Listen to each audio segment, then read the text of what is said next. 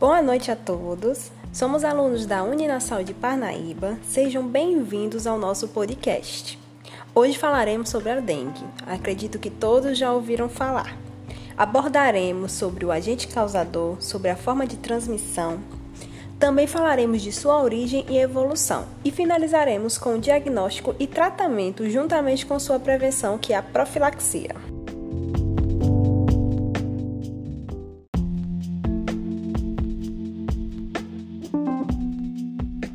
Bom, o agente etiológico, que sabemos que é o agente causador da doença, no caso da dengue, né? Sabemos que é uma doença viral. Então, o agente é um vírus RNA, arbovírus do gênero Flavivírus, pertencente à família Flaviviridae. São conhecidos quatro sorotipos: DENV1, DENV2, DENV3 e DENV4.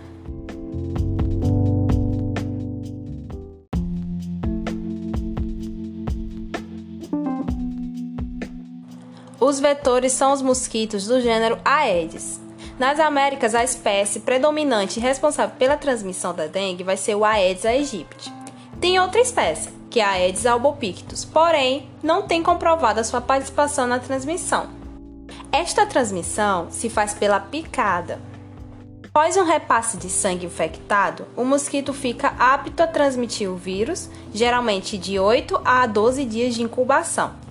A transmissão mecânica também é possível quando o repasto é interrompido e o mosquito imediatamente se alimenta num hospedeiro suscetível próximo. Não há também transmissão contato direto de um doente ou de suas secreções com uma pessoa sadia, nem de fontes de água ou alimento.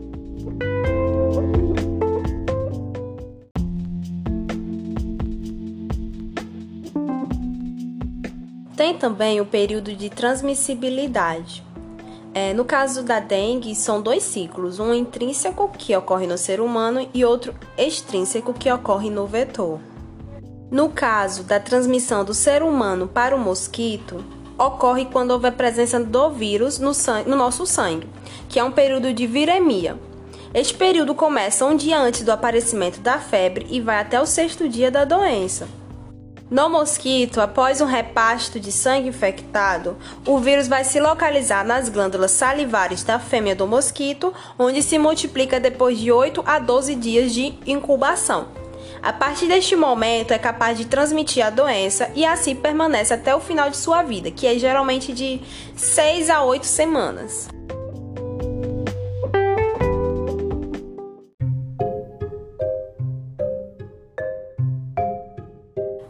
Agora eu vou falar sobre os sintomas, o diagnóstico e também o tratamento para essa doença viral. Fique com a gente.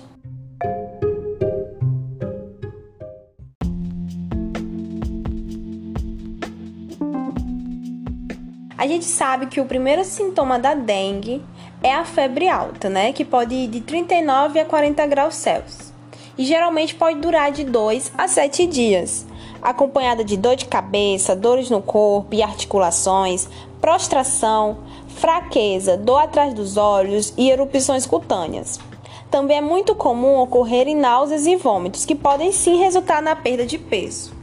Quando a pessoa está nessa fase febril, fica difícil de diferenciar a doença de outras enfermidades. Por isso que é bom, é, na verdade não é bom, é importante consultar um médico em caso de suspeita.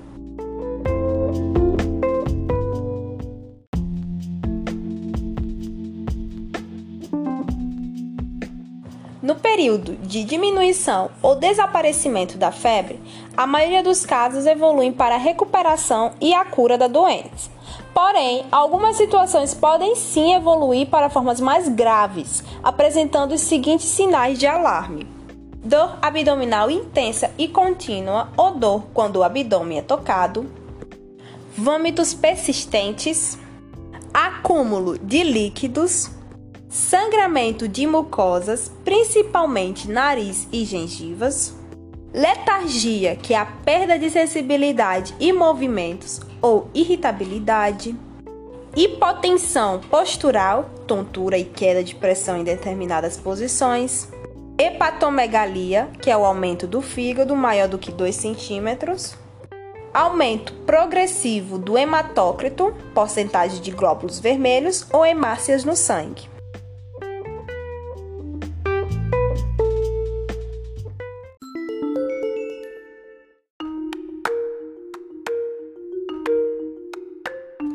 Atenção! Independentemente do estágio da doença, é preciso procurar a orientação de um médico, que pode recomendar um acompanhamento ambulatório nos casos mais simples, até encaminhar o paciente para internação em unidade de terapia intensiva nas ocorrências mais graves.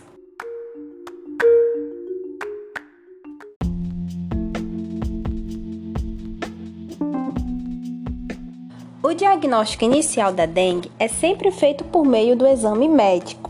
Além de se informar sobre os sintomas e o histórico, o clínico vai checar a pressão arterial, os batimentos cardíacos, auscultar os pulmões e examinar o paciente em busca de manchas e hemorragias e outros sinais que possam confirmar a dengue. Existem também alguns testes simples e rápidos que podem auxiliar o diagnóstico, como por exemplo, prova do laço, contagem de plaquetas e hematócrito. Contudo, estes testes não são específicos, já que várias outras doenças podem levar a um resultado positivo. Então, para confirmar casos de dengue e verificar o tipo de vírus infectante, realiza-se um teste imunoenzimático chamado ELISA. Bom, como é que funciona esse teste? Na verdade, é um exame que vai procurar detectar a presença de anticorpos anti-dengue no sangue. Isto é, se o paciente já teve no passado ou no presente contato com um dos quatro tipos de vírus. Ele permite ainda ao sistema de saúde verificar que tipo está causando um surto determinado. Para confirmar o tipo de vírus circulante durante uma epidemia, utiliza-se o teste PCR quantitativo em tempo real. Ele é muito sensível e capaz de detectar mesmo pequena quantidade do RNA do vírus e discriminar o tipo. Só que ele é complexo, caro e exige equipamentos sofisticados.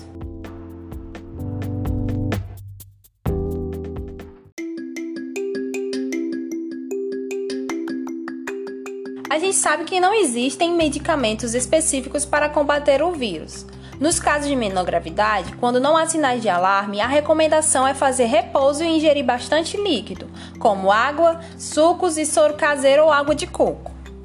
Agora, quando se trata de uma dengue hemorrágica, o tratamento é a principal complicação da dengue, que deve ser feito no hospital com o uso de soro diretamente na veia e medicamentos principalmente quando se trata de mulheres grávidas, bebês, crianças, pessoas que têm pressão alta, doentes com insuficiência cardíaca ou renal ou pessoas que estejam com crise de asma ou diabetes.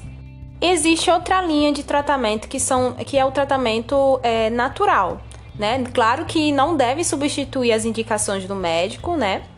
No caso, ele já vai só complementar o tratamento médico, podendo incluir o consumo de chá de camomila, erva de São João ou raiz forte, por exemplo, pois ajudam a diminuir os sintomas e melhorar e fortalecer a imunidade.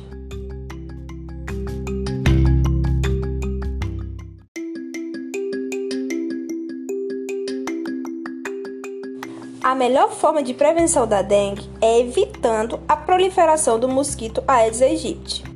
Mas aí você deve estar se perguntando como que pode fazer isso, não é?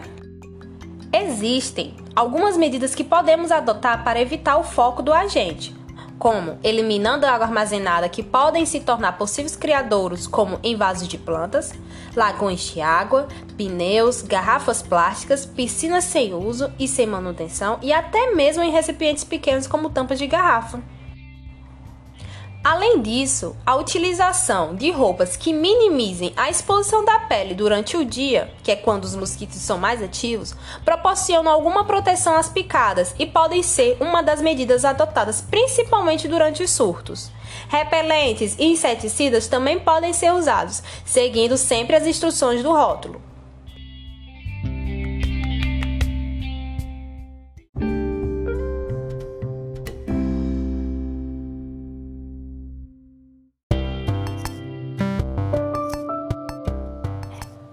Então é isso, pessoal. Espero que vocês tenham gostado do podcast de hoje e até a próxima.